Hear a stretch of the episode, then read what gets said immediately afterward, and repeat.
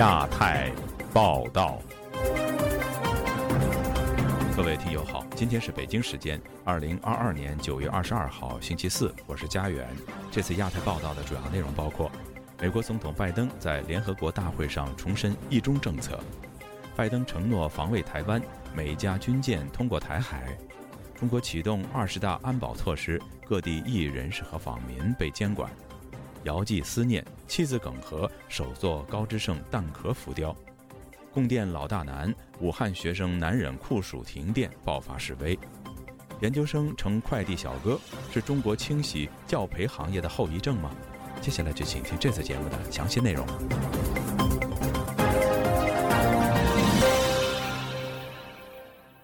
美国总统拜登四度表示，如果台湾遭到中国入侵，美国会出兵协助台湾防御。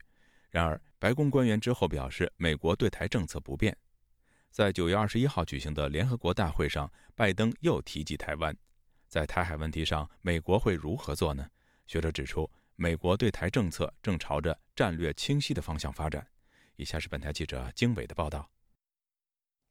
二十一日，拜登在联合国大会一般性辩论上发表讲话。在谈及美中关系时，拜登重申美国重视台海和平稳定，将继续奉行一中政策，反对单方面改变台海现状。而在此前十八日，拜登在接受美国媒体采访时表示，如果台湾受到中国前所未有的攻击，美国将保卫台湾。在二十日白宫媒体简报会上，白宫国安顾问苏利文在被问及拜登此番言论时强调，美国持续支持一中政策，反对单方面改变现状，并支持台海和平稳定。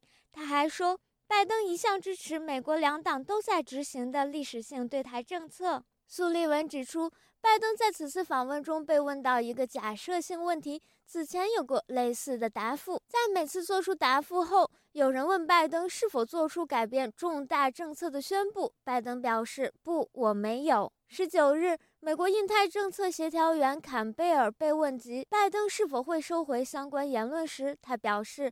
拜登的意思很清晰，并重申美国并未改变政策。外界一直认为美国一贯的对台政策是战略模糊，但美国圣汤马斯大学国际研究讲座教授叶耀元告诉本台，从美国众议院议长佩洛西访台，上周美国参议院外委会通过2022年台湾政策法案，到拜登四次表态会协防台湾，表明美国的对台政策定调就是战略清晰。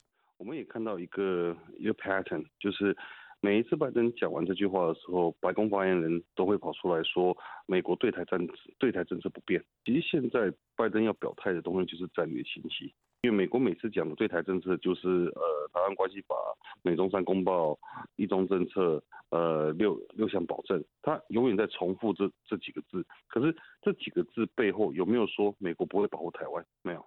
美国国防部九月二十一日宣布，美国海军导弹驱逐舰希金斯号和加拿大皇家海军巡防舰温哥华号于九月二十日例行通过台湾海峡。根据美军第七舰队的声明，美加军舰航行符合国际法公海航行和飞越自由适用范围。台湾国防部随即在二十一日表示，台军全程掌握美加军舰进入台湾海峡期间的海空动态。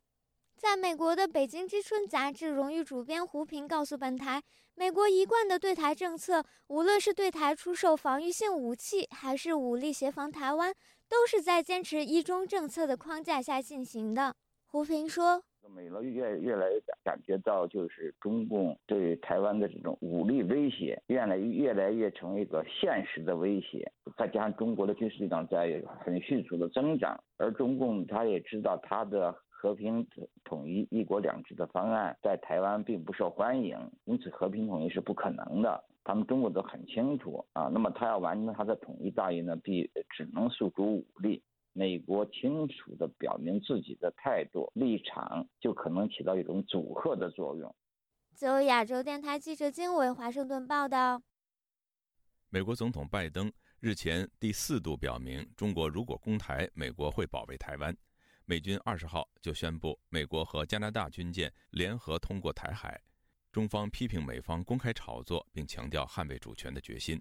美国《华盛顿邮报》发表社论说：“光靠总统宣誓功效有限，美国应该立法更新美国对台承诺。请听本台记者夏小华发自台北的报道。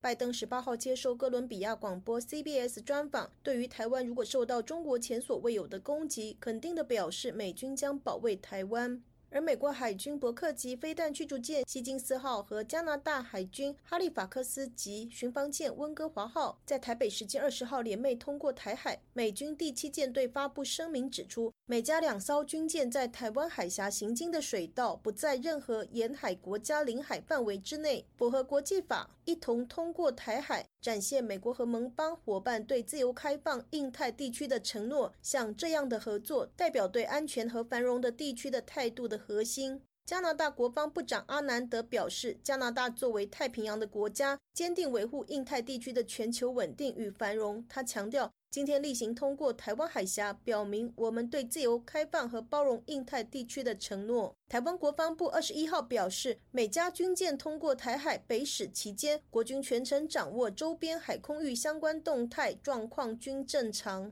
台湾外交部则表示，对美国、加拿大政府以具体的行动维护台海是国际水域的法律地位，捍卫自由航行与区域和平稳定。台湾外交部表示欢迎与肯定。中华人民共和国解放军东部战区二十一号则批评美方公开炒作，并指解放军东部战区组织海空兵力全程跟监与警戒，坚决反制一切威胁挑衅。台湾政治大学名誉教授丁树范接受自由亚洲电台采访分析，美加军舰的行动和拜登受访内容应该没有事先协调。丁树范说。这次是美加嘛，可是，在最近以前，英国也通过了嘛，这个法国也有嘛，德国也有嘛，所以我觉得这个趋势就是说，美国跟传统的盟友对于台海的安全、和平稳定，乃至于对所谓的自由航行权，中国呃国力扩大以后对自由航行权的影响，就是越来越关注。两岸政策协会理事长谭耀南接受自由亚洲电台采访，认为虽然美加军舰一同穿越台海，与拜登在 CBS 协防台湾的承诺不能说完全直接相关，但是都在同一个脉络上，甚至以后澳大利亚、日本、英国、欧盟军舰是否也会协同美舰通过台海都有可能，这不会是最后一次，后续的效应值得观察。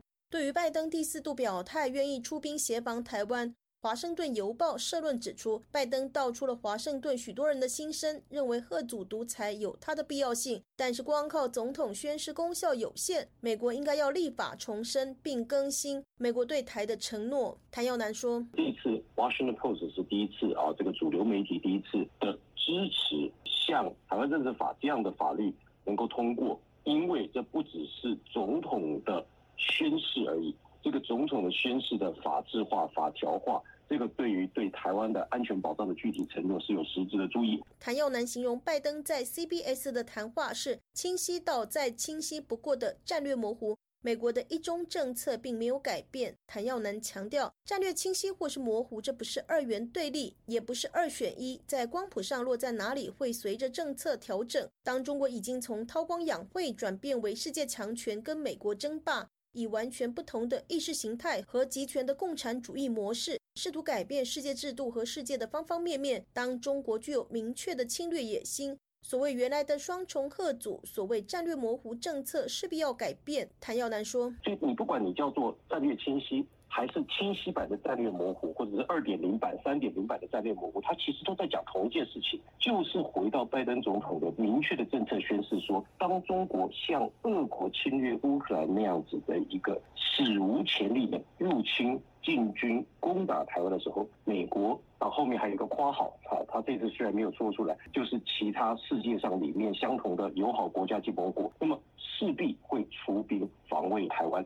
我觉得这样的一个非常清晰版的，你可以讲说清晰版的战略模糊，或者说非常清晰的政策，我觉得已经非常清楚明确，看起来也没有回头路，而且会得到华府的不同党派的各界支持。路透社分析，拜登在 CBS 的说法背后暗示美国政策可能转向支持台湾自觉的权利。谭耀南则认为，我认为这是假议题。为什么？因为在这个所谓的台独的这个字的意思，在这里面指的是所谓的法理台独。但是现在中华民国台湾现在及可见的未来，并没有要寻求法理台独。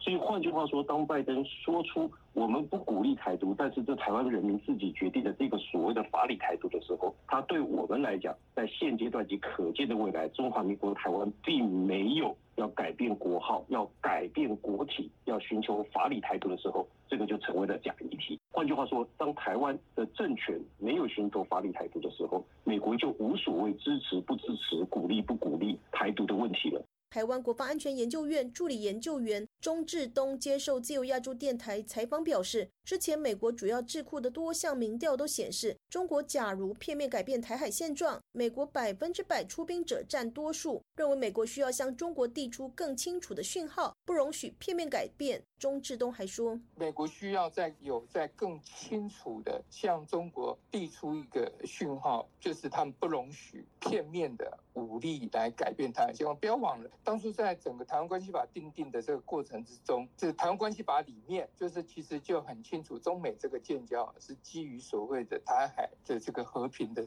条件之下，然后来达成中美的这个建交。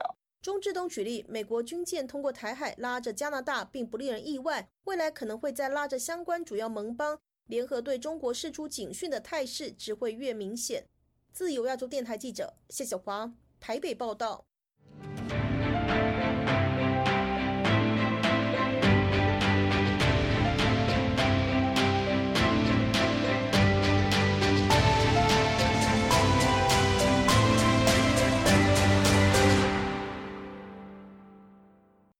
中共二十大将于下个月召开。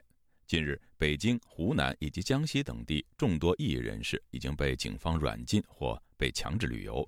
北京市公安局本周一发出通知，北京的行政区域内禁止无人机等所谓低慢小航空器活动。当局在北京周边还设置了多条防线，限制访民进京，为期四十天。另外，四川内江也有社区，每十户就设一名户长，负责当地治安。以下是记者古婷的报道。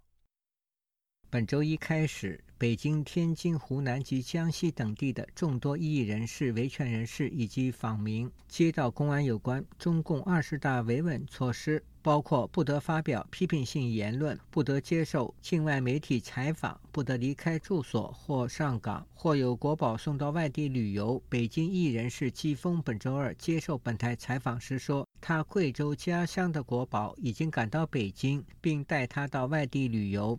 我现在在外面旅游，我家乡人，我这一段时间朋友都是出来了，离开家，在外面绕一圈，到下个月底回去吧。还有人比我还早，十月底，人家在等他们把会开完以后，我才能回家。现在看哪里没疫情往哪里走，先住在酒店。那全国这种情况应该有几十个吧？应该有，不止吧？加两个你是吧？在四川省内江市长安社区居委会征集十户长，要求居民自荐或推荐户长，每十户设一个户长，负责排查所谓的风险人员。湖南株洲一人士谭先生告诉本台，当地政府已进入了二十大维稳期，许多人接到通知。谭先生预期此次所谓二十大维稳涉及数千人，其中包括维权人士和比较活跃的访民。他说：“是的。”从今天开始，全面进入管控阶段了。当地的有一个跟我说了，会把他带出去。中共二十大将于十月十六日上午在北京人民大会堂召开。据央视新闻本周一报道，北京市公安局近日发布一项通知，要求即日起至十月三十一日二十四时，在北京行政区域内禁止单位、组织和个人利用无人机、穿越机等。地慢小航空器进行各类未经审批的飞行活动和释放气球活动，还要求有关单位配合公安的登记管理工作。北京市大兴区微山庄的访民李女士告诉本台，她所在地区的访民遭到警察驱赶，被要求回到户籍地。政府要看？天晚上七点多。我租房那个房东突然间要把我撵走，我这房不租给你了，因为二二十大要开了嘛，他们要搞维稳，就要把我们撵走。近期，北京故宫大型活动场所均在进行消防演习，街道居委会则严加排查辖区内的住户情况，发现到北京上访者一律逐出北京。李女士说，她的丈夫在北京一家企业打工，被雇主解雇。我老头昨天在大兴这面一个垃圾场干活，干了到今天早些两天嘛，给我老头一解除的维稳嘛，流动人口登记，就是不让你在北京待，既不让你在这干活，也不让你在这生存。居住在北京与河北交汇处的王女士告诉本台，近期公安到处抓人，我老是天天呢在抓的，就现在各地方。拘的黑关押的，昨天还强行带走一江北盐城的来七八个人，两辆警直接嫩脖子走，到现在没有消息。这次就是说，只要有那个信访信息的，都要呃强行带离北京，押犯人一样的。据来自天津的访民说，从天津到北京，当局设置了三道防线，第一道在天津车站，第二道防线在进入北京之前。第三道防线在北京城乡结合部，如果北京警察拦截，就会被遣返原居地行政拘留。深圳艺人士林正亮说：“二十大的安保措施是有史以来最严厉的一次，是空前绝后的。现在对于异议人士的定点定岗管控也也是几近疯狂，每天都有异议人士被强迫失踪、被旅游的消息传出来。有个新的现象。”就是把人抓进来之后，再给你办一个取保候审，利用法律的程序，跨过这次二十大会议召开的时间，连离北京政治中心很远的江西省九江市就有多名意见人士失踪，最后证实被关押在看守所。河北学者宋志刚对本台说：“每一次北京有官方重大活动，各地警方都会以刑讯滋事等罪名抓人，轻者警告，重者拘留。”自由亚洲电台记者古婷报道：中国著名人权律师高志胜被失踪已满五周年。为呼吁营救高志胜，他的妻子耿和和孩子们亲手用子弹壳制作了高律师的头像浮雕，并于星期二在美国首都华盛顿首次公开展示。以下是本台记者凯迪的报道：非常感谢你们能见证十四年来我们全家第一次团聚。我们全家团聚在了这幅高志胜浮雕艺术作品里面。九月二十号下午，在位于美国首都华盛顿的共产主义受难者纪念馆内，展出一幅用七千多枚子弹壳拼制成的高志胜艺术头像浮雕。这是流亡在美的高律师妻子耿和和孩子们特别定制的。在创作这一浮雕的艺术家陈维明指导下，他们花了整整两个月时间，动手参与制作，并在浮雕上签下自己的名字。对于他们来说，浮雕寄托着他们对高志胜十四年的思念。我相信在座的每一位，每一位人，你们都有智能的手机，你们都可以想翻看的时候就能看到家人、父母、孩子的照片。但这种温馨的场景，对我和孩子来说，是一种奢望。我们十四年了都没有任何的消息。耿和谈到，他已十四年没见到高志胜。自从二零一七年八月十三号高志胜被失踪后，也没有任何消息。他强调，虽然他和孩子平安生活在美国，但并没有摆脱中国政府施加给全家的迫害和恐惧。为寻求高志胜的生死和下落，他们受尽折磨。耿和呼吁美国政府和各界伸出援手。我希望在美国的国土上不要再出现像我们的家庭这种虚拟式的团聚。我再次期待您的帮助。美国国务院负责民主、人权和劳工事务的副助理国务卿斯科特·巴斯比也出席了周二活动。他谈到，中国当局无情地威胁、打压人权捍卫者和活动人士，无论其种族、国家和宗教背景，并且还在持续。针对高志胜律师遭受的迫害，他表示。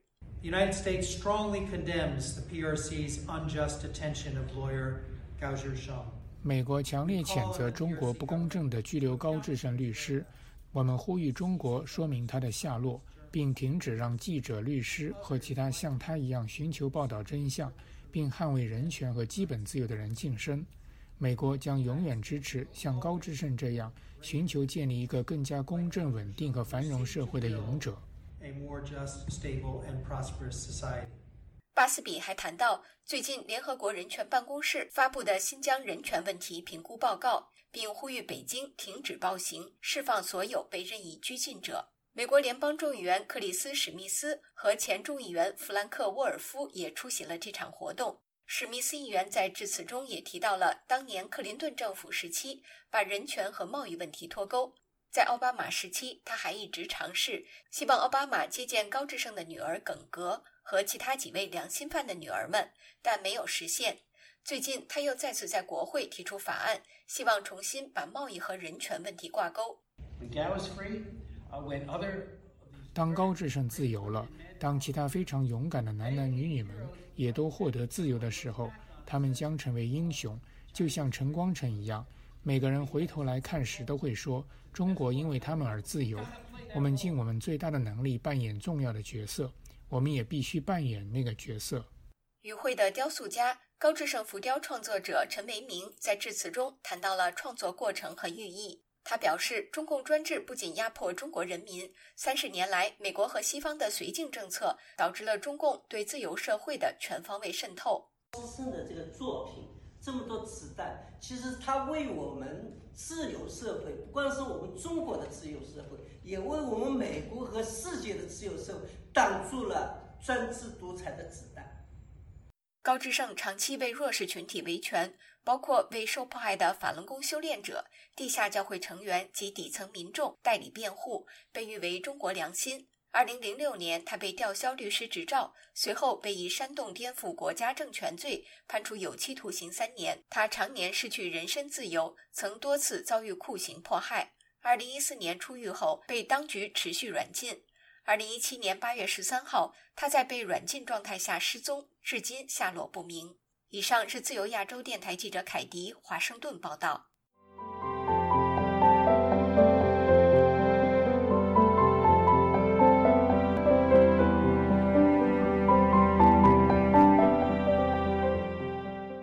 湖北武汉今年开学以来，当地多家高校采取封闭管理，学生不得离校。武汉纺织大学外经贸学院本周因为校方被指窃电，导致学生宿舍断电，触发了示威。有学生更爆料，学校有高层因为窃电而遭到重罚。事件也让中国的电力供应不稳和电费昂贵等社会问题再度引发关注。请听记者高峰的报道。示威在九月十九日深夜爆发，网传视频显示，数百名学生在武汉纺织大学外经贸学院学生宿舍外鼓噪，抗议宿舍断电影响生活质量。并不满风控措施为学生带来困扰，而且停电也不让离开学校，教职员却获得豁免。示威学生步行到大闸，在校门口高唱《义勇军进行曲》。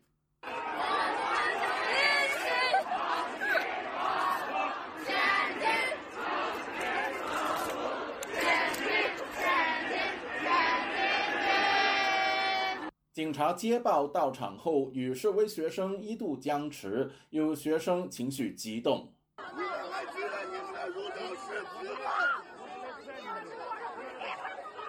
们需要领导站出来给我们一个解释。我们就是需要一个自由，你知道吗？领导到现在都没有站起来。学生代表其后与警察和学校高层交涉，并要求校方道歉。道歉！先道歉！其后，校方开放校门，宿舍也恢复供电。有外经贸学院学生透过微博以文字回应本台查询时透露，近日校内部分宿舍楼突然断电，部分宿舍甚至已停电超过一个星期，有学生被困升降机。酷暑下。他们到图书馆、天台乘凉睡觉，部分人因抵受不了酷热而晕倒。有人在社交网爆料说，学院高层因贪污偷电被供电所罚款超过两百万人民币，但校方一直拒交罚款，更准备提高学生的电费，企图让学生摊分罚款。供电所发布的书面通知表示。校方擅自利用原定为宿舍和饭堂供电的变压器窃电。学校早前签字承认违约用电，却拖延善后处理。供电所强调对学校的供电没有故障，校园停电可能源自学校内部。有关通知流出后，学生群情汹涌，触发示威。对于高校被指窃电，武汉公民张海认为不足为奇。在我们中国，一个很普遍的一个现象就是有便宜不占，就是王八蛋。因为我们中国用电和别的地方不一样，别的西方国家啊用电是用的越多，电费就越少，但是我们国家用的越多，它的电费就越高。如果有机会可以偷电的话，我相信在我们中国最起码有百分之八十的人啊或者单位都会这么干。中国作为世界第二大经济体，一直面对电力供应紧张和燃料价格高企等问题。湖北石评人高飞表示，近年经济下滑，不少企业因为无法负担高昂电费或者电力短缺而倒闭。三峡大坝建起来的。啊，会不会实现那个几分钱一度电呢，是吧？你看都都那么多年都过去了，现在呢，这这个还是没降下来不说，反而一直是暴涨这个电费。很多这个中小企业，它并不是说这个业务啊给它拖死，主要的还是一个这个电费这个太高了。现在的行情这这么下来的话，这个经济下滑的话，啊，这个这个负担反而越来越重了。停电也是对对他们来说也也是很难受的一个事情。高飞临近武汉的家乡经常断电，他形容停电的苦况不足为外人道。对于外经贸学院学生的经历，他感同身受。然后中间有几天啊也是停电，不知道是电力故障啊还是电力供应不足，就是隔隔两天呢停一下电，停电了晚上没办法在房间里面睡了，都是在。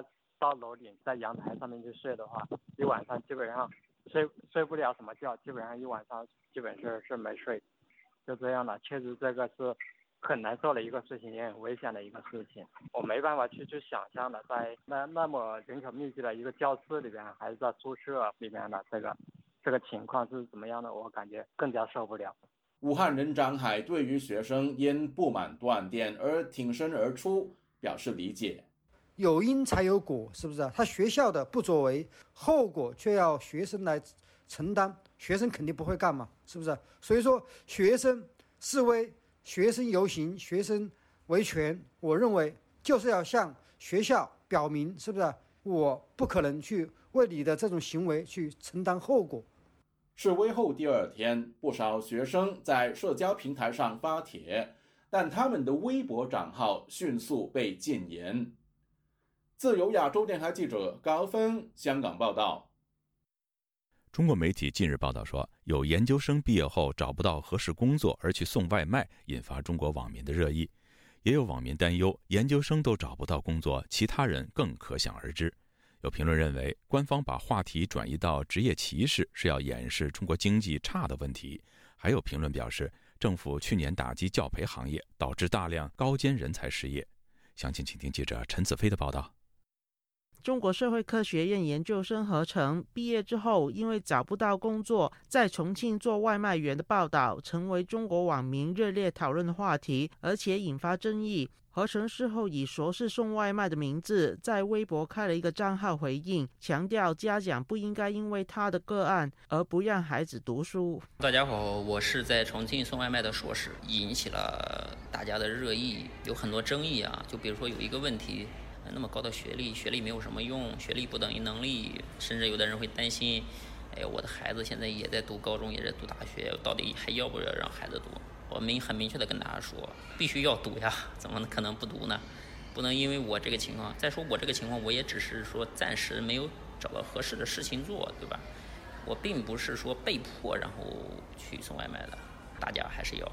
好好学习，开阔自己的眼界。有中国官方背景的《工人日报》周三以“说是送外卖是基于理性和现实”为题目发表评论文章，认为“说是送外卖”是自食其力还是大材小用的讨论，是对于学习经历的一种误读。强调劳动没有分贵贱，幸福成功也没有统一的标准，不应该把自己的想法强加于人。多家中国的媒体都有转发该评论，再度引起中国网民新一轮的争议。有新闻评论员为《工人日报》的意见护航：经济环境不好，各大公司都在裁员，能有一份工作就已经不错了。职业不分贵贱，靠自己的勤劳换来回报本身就值得尊重。硕士生怎么不能送外卖呢？但也有不少网民反驳和批评这种论调，认为政府不肯面对经济差、找工作难的现象。有评论担心，今年大批的毕业生更难找工作。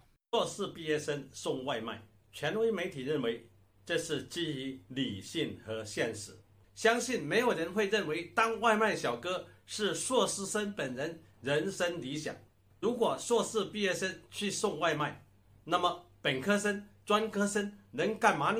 时事评论员方言表示，数据显示，中国在二十五到六十四岁的人当中，只有不到百分之一人有研究生的学历。中国社会还没到职业可以由上而下的自由配置程度。方圆认为，说是要送外卖，反映经济不景气下人才培训和资源分配不公的问题。媒体和网红把问题说成是职业歧视，只是配合官方转移焦点。这个事件本身并不是一个。呃职业歧视的问题，本质上是社会的资源错配的问题。极少数人接受了高等教育，却得去干那些大多数人去干的工作，这就属于这种社会资源的巨大的浪费，是拉低了我们社会发展的效率。这种错配其实是一个社会的悲剧问题。职业歧视这个话题，其实他们想表达的只是一种正正确而已，这种所谓的自尊对群众的一种呃欺骗性的一种表达。经济学者施英表示，这次的事件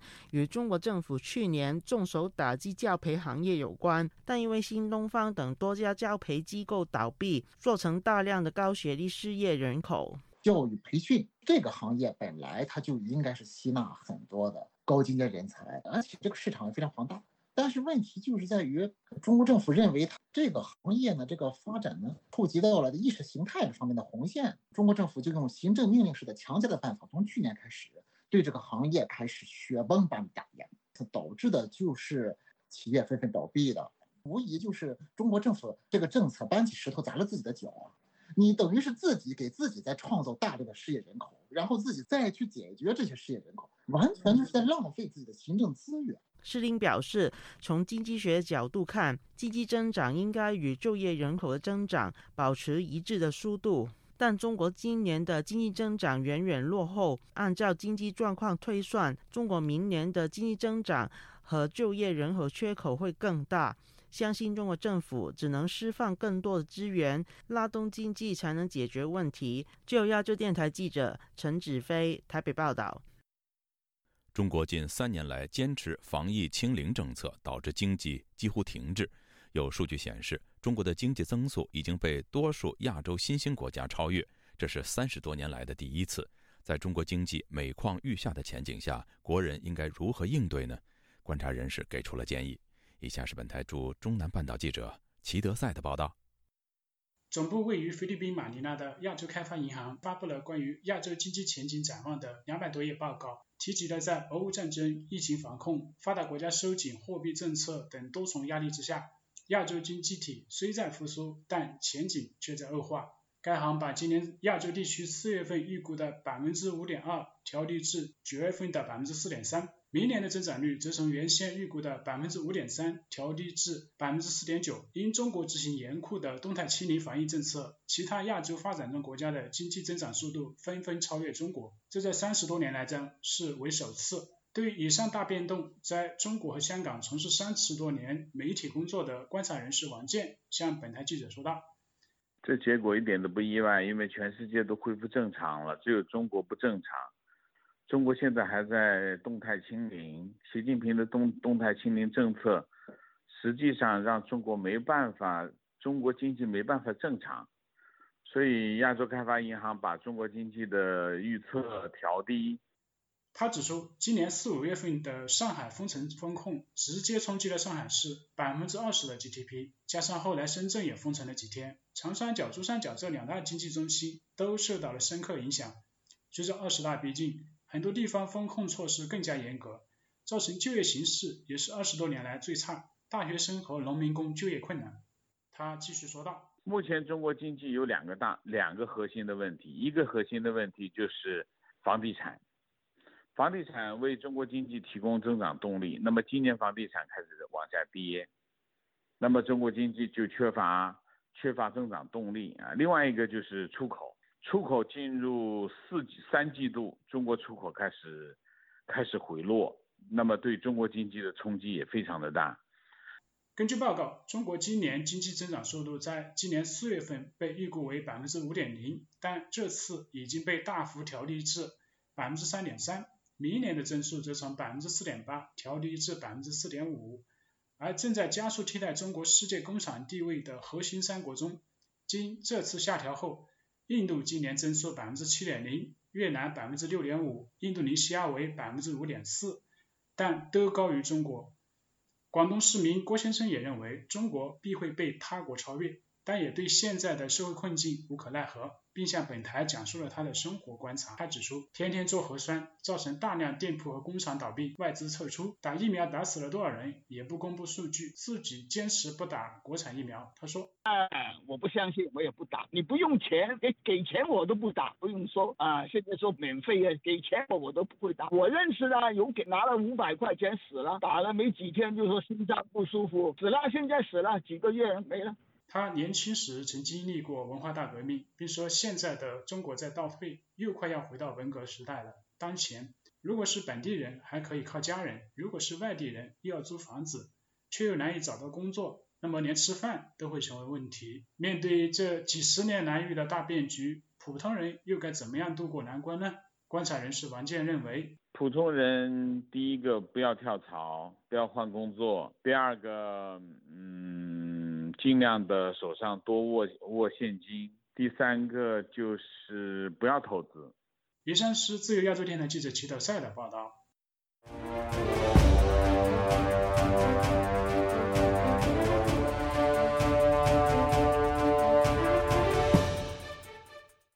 近日，伊朗一名年轻女子因为违反伊斯兰衣着规范而被警方拘捕和殴打，最后伤重身亡。此事引发了伊朗全国民众的强烈抗议，军警在镇压抗议群众过程中已经造成三人死亡。反观中国唐山烧烤店打人案以及铁链女事件，虽然老百姓在社群上声援女权，却不见民众走上街头。那么是什么原因造成中国与伊朗这样的差距呢？以下是本台记者唐媛媛的报道。九月二十日，伊朗年轻女子玛莎·阿米尼在警方拘留期间死亡。此事导致了民众在全国各地抗议，引起大规模骚乱。据英国广播公司 BBC 报道，妇女在抗议中脱下头巾，并大喊“独裁者死亡”，其他人则大喊“正义、自由，不要强制头巾”。伊朗当局的镇压已经造成三人丧生，两百五十人被捕。据卡塔尔半岛电视台报道，二十二岁的阿米尼在十六日因为着装不当而被德黑兰道德警察逮捕。自一九七九年伊朗伊斯兰革命以来，道德警察对女性的服装审查越发严格，比如要求女性遮住头发并穿宽松的衣服，若是不符合规定，便会被警方打击、骚扰和拘留。针对阿米尼的逝世，警方声称他是在拘留过程中突然心脏衰竭。而没有在警局受到肢体伤害。然而，阿米尼的父亲表示，阿米尼生前身体健康。同时，警方花了两个小时才将阿米尼送至医院诊疗，错过了黄金救援时间。因此，德黑兰警方应该要为阿米尼的死负责。联合国也高度关注阿米尼的离世和伊朗当局对抗议人士的镇压。根据英国 BBC 报道，联合国人权事务副高级专员纳达纳西佛称。警方用警棍打击阿米尼头部，再将他的头部撞向车辆，才导致阿米尼昏迷。即使伊朗因为遵循伊斯兰律令而民风保守，但阿米尼的离世仍引起伊朗举国民众群情激愤。反观中国，在铁链女事件和唐山打人事件后，虽然有批评的声浪在社群平台上发酵，街头上却不见民众为女权抗争的身影，令外界纳闷为何有如此大的差别。在美国的中国父权创办人张晶在接受本台采访时告诉记者，上街抗争与否与两国的传统文化差异有关。伊朗虽然保守且以男子为尊，但是伊朗民众对于与宗教无关的社会压迫或仍具反抗精神。此外，张晶提到，伊朗在前国王时期，妇女的服装西化。自由且不受拘束，民众体验过自由的日子。再加上近年伊朗的民生潦倒，因此阿米尼事件便成为导火线，引爆人民对统治者的不满。张晶表示，反观中国传统文化颇具利己思想，他是不会不会轻易的，就是把自己就暴露出来，让自己的利益受损。他指出，这是基于民众对中国共产党迫害的害怕。同时，也是中国文化长期灌输的思想。他说：“所以呢，人们就不会轻易的走上街头，为了其他人而走上街头，除非他们自己被压，自己被搞得火大了。不到那种关头的时候呢，很少有集体上街去闹的。”至于唐山事件与铁链女事件等个人利益受侵害的社会案件，张晶表示，民众最多就是在网上发泄纪念，而中共也知道民众需要发泄管道，以避免民众上街，因此中国会适度开放互联网。允许群众对议题讨论。前青海省政协委员王瑞琴在接受采访时，则告诉本台记者，两国民众所采取的行动不同，是因为即使中国和伊朗都是威权国家，两国政权在本质上仍有不同。伊朗呢是有限专制，而中国呢是绝对专制。因此，伊朗民众有基本权利可以集会，民众也不能接受警察对妇女的迫害。反观，因为中国是绝对独裁的国家，人民没有任何的自由，所以当铁链女唐山打人事件发生时，连当地的妇联都不敢发声。自由亚洲电台记者唐媛媛，华盛顿报道。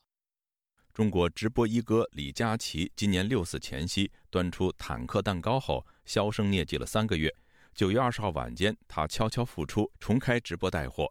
两个小时吸引超过六千万人次观看，这代表李佳琦已经安全过关了吗？还是官方在带舆论风向？请听记者郑重生的整理报道。他回来了。大家好，我们来喽。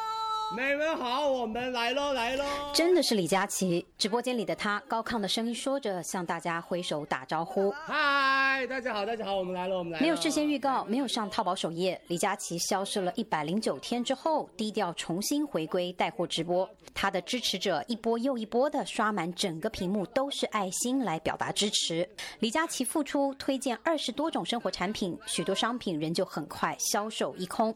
直播一哥回归，销售能力。不减，在中国的直播江湖，除了李佳琦，目前还真的没有谁有这种能下也能上的实力。但是还是要记得，我们直播间的 slogan 就是理性消费，快乐购物。李佳琦直播时说道，而这个口号和中国官方整顿网络主播行业的方向是比较一致的。李佳琦是今年六月三号直播带货时端出了一块坦克造型的蛋糕，直播立刻遭中断。由于正值六四前夕，事件在中国引发热烈讨论。随后他消失在公众视野中，连一年一度的六一八购物节都没有出现，直到九月二十号晚上复出。但现在的李佳琦过关了吗？综合中国媒体的报道，都提到了李佳琦是满血复活，而他的经纪公司也已经开始联系多个品牌方，重新招商并签约，准备迎接接下来的双十一购物节。在推特中文圈上，有人以“李坦克回归”来形容李佳琦。但也有人问：有贵州大巴车造型的蛋糕吗？借此来质疑中国官方管或放李佳琦，都只是为了引导舆论走向。而在中国的直播江湖中，官方有怕人知道又怪人不知道的矛盾领域，预计短时间也不会消失。相信其他的直播带货主们可能都有了更深刻的认识。自由亚洲电台记者郑重生整理报道。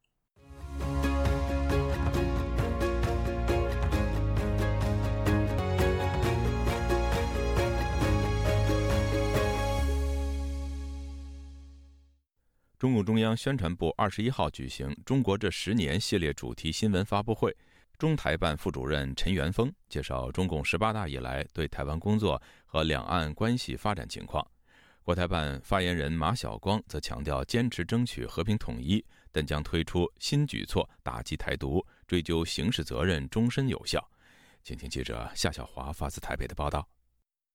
党的十八大以来对台工作和两岸关系发展情况记者会是二十大前的宣传系列记者会之一。中央台办研究局局长仇开明指出，对于解决台湾问题、实现祖国完全统一，既有战略定力和历史信心，也充满自信。他说，绝大多数台湾同胞反对台独，支持两岸关系和平发展。凤凰卫视提问：我们看到当前的舆论普遍认为，民进党当局是在强化以武谋独，而美国是要强化支持对台湾的呃提升自身的防卫能力，两岸和平统一的可能性是在大幅的下降。嗯，大陆方面可能将会以以武促统。想问台办对于这样的舆论有怎样的一个看法？同时，大陆方面对于解决台湾问题、实现嗯祖国统一、完全统一有没有时间表？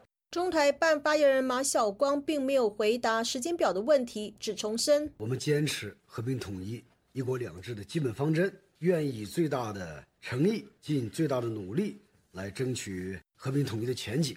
发布会上，中方官员多次指出台湾绿化趋势问题严重，并指向是一小撮人。国台办发言人朱凤莲就说。采取一系列坚决有力的反制行动，针对的是台独分裂活动和外部势力干涉，绝不是广大台湾同胞。中评社提问：大陆方面已经公布了两批台独顽固分子，表示对其依法惩戒。请问在这方面将采取哪些具体措施？是否会考虑出台反分裂国家法实施细则，或另外制定国家统一法？朱凤莲指出，将持续实施精准打击。朱凤莲说：对涉毒言论嚣张、谋毒行径恶劣。医美谋毒活动猖獗的极少数台独顽固分子，加大惩戒的力度，禁止其本人和家属进入大陆及香港、澳门特别行政区，限制其关联企业和大陆有关的组织和个人进行合作，绝不允许其关联企业和金主在大陆牟利，以及采取其他必要的惩戒措施，依法对台独顽固分子追究刑事责任，终身有效。朱凤莲还说，大陆宪法以及反分裂国家法和国家安全法等法律对解决台湾问题、促进祖国统一已经有明确的规定，将推出反对和遏制台独行径的法治新举措，坚决维护国家主权和安全。在美国众议院议长佩洛西访台之后两周。国台办八月十五号就公布了对列入清单的一批所谓台独顽固分子等人实施制裁名单，包括台湾驻美代表肖美琴、国安会秘书长顾立雄、立法院副院长蔡其昌、民进党籍立委柯建明和王定宇，以及民进党籍副秘书长林非凡。时代力量党立委陈娇华等七人，加上此前已经被列入制裁名单的台湾行政院长苏贞昌、立法院长游锡坤以及外交部长吴钊燮等三人，已经有十人上榜。对国台办在强调严惩台独、追究刑事责任终身有效。另外将有新的法制举措。榜上有名的林非凡接受自由亚洲电台采访表示：中共这样的打压对我们来讲是没有实的啊，二来就是会。增加台湾人对中共呃中共的这种反感啊，所以我我不认为这些所谓的制裁的措施是有效的。林非凡认为此举也是对企业加大恫吓制裁。我认为这对两岸关系也没有帮助，特别是现在中国已经在国际社会上面已经片面去改变很多现状哦，那也不断的挑战国际社会的底线跟红线，那不断的威胁国际秩序的这和平稳定。在这样的情况底下，他在更加深台湾人民对中国的这种不信任感，其实。实际上也是真的没有必要。曾经在二零一八年上海台北双城论坛的晚宴上，穿着有台湾独立字样上衣出席的社会民主党台北市议员苗博雅，告诉自由亚洲电台，国台办所谓打击台独分子的举措，主要用意在恫吓所有的台商家属，威胁这些在台湾的台商家属，而这些行动完全凸显中国共产党对自己心虚以及信心不足。苗博雅说，在我们台湾，我们是民主自由的国家，那任何人。有他的思想的自由，我们不会只因为思想就去处罚一个人。中国，你现在看得出来，他这些举动，仅是因为思想，好就去处罚一个人，还要连坐到他所有的家人。其实他是完全不懂得什么样叫做言论跟思想的自由啊。那我们也可以看到说，他所在做的这些行径，其实也是他这个二十年来在做的以商逼政，他在收网。就是中国的这些所谓跟台湾的经济交流、商业交流，其实背后都带有政治目的。比如说，现在他就会以这个威胁说要切断啊经济跟政治交流的往来，或者是说要限制你的亲属朋友去做经济跟商业的往来，来试图要钳制台湾人的政治言论。其实他现在的这些作为，正是证明了我们长期所指出的这些忧虑都是真实的。台湾媒体联合报报道，这场难得在中国国务院新闻办公室发布厅举行的涉台记者会，只有开放两家台湾媒体就两岸经济文化交流议题提问。相比前一日涉港澳的记者会上开放五家港媒、一家澳媒媒体提问，有所落差。自由亚洲电台记者谢小华台北报道。第七十七届联大总辩论于二十号展开，台湾有三个友邦国家替台湾发声。呼吁联合国接纳台湾。其中，马绍尔群岛总统科布亚表示，台海紧张情势升高，国际社会不该沉默。危地马拉总统贾迈代呼吁台湾有权被承认为国家。请听本台记者黄春梅发自台北的报道。今年八月初，中国在台湾周边实施大规模军事演习，并发射导弹，也在联大总辩论中引起关切。台湾在中美洲的友邦危地马拉总统贾迈代声援台湾。他坚定地认为，国际社会应该声援终止乌克兰战争以及对台湾和以色列主权的威胁。贾迈代称，危地马拉身为联合国创始会员国之一，充分支持并准备好以开放的精神，致力推动联合国以及与国际合作密切相关多边主义的转型。透过这一些改革，使台湾有权被纳入联合国的组织，以及被承认为国家。而这一切皆因台湾长期被某联合国安理会常任理事国拒于门外。台湾另一个友邦巴拉圭总统阿布多也在联大力挺台湾。他提到，面对当前的困难情势，必须团结一致解决全球性问题，不可以排除任何一方。因此，巴拉圭再次强调支持中华民国台湾成为联合国体系不可或缺的一部分。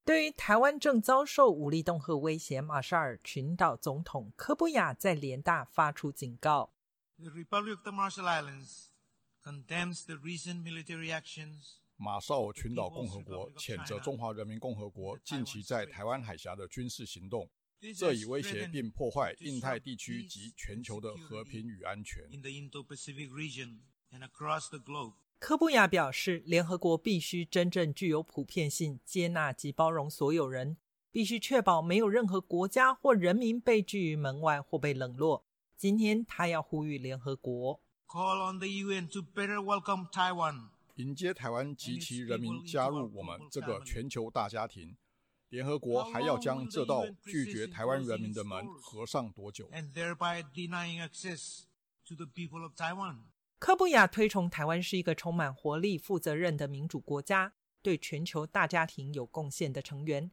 缺少了台湾及其人民，联合国便不完整。他也点名联合国秘书处，在回应关于台湾有意义参与国际机构和联合国体系时，太常依赖联大第二七五八号决议的政治诠释。